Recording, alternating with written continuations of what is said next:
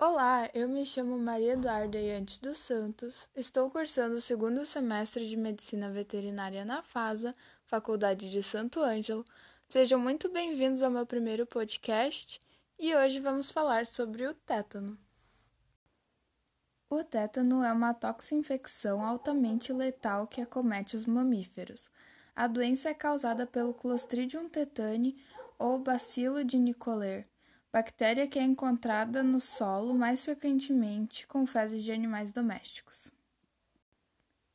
Os mamíferos mais sensíveis a essa bactéria são os equinos.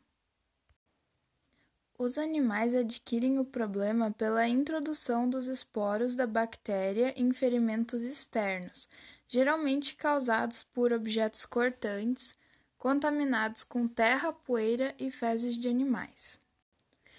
Os principais sintomas observados são o andar rígido em forma de cavalete, tremores musculares, impossibilidade de abrir a boca, prolapso da terceira pálpebra, rigidez na cauda, orelhas eretas em estado de alerta, muita excitabilidade, rigidez dos músculos do rosto e dificuldade ou impossibilidade de defecar ou urinar.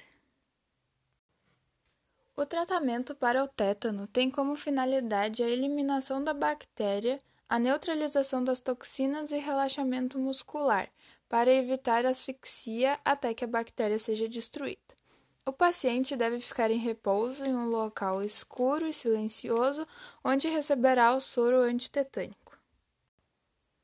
É muito difícil um animal sobreviver ao tétano. Por isso, deve-se dar muita importância à prevenção, seguindo o calendário de vacinações. Por hoje é só. Muito obrigada pela sua atenção. Até a próxima. Tchau, tchau.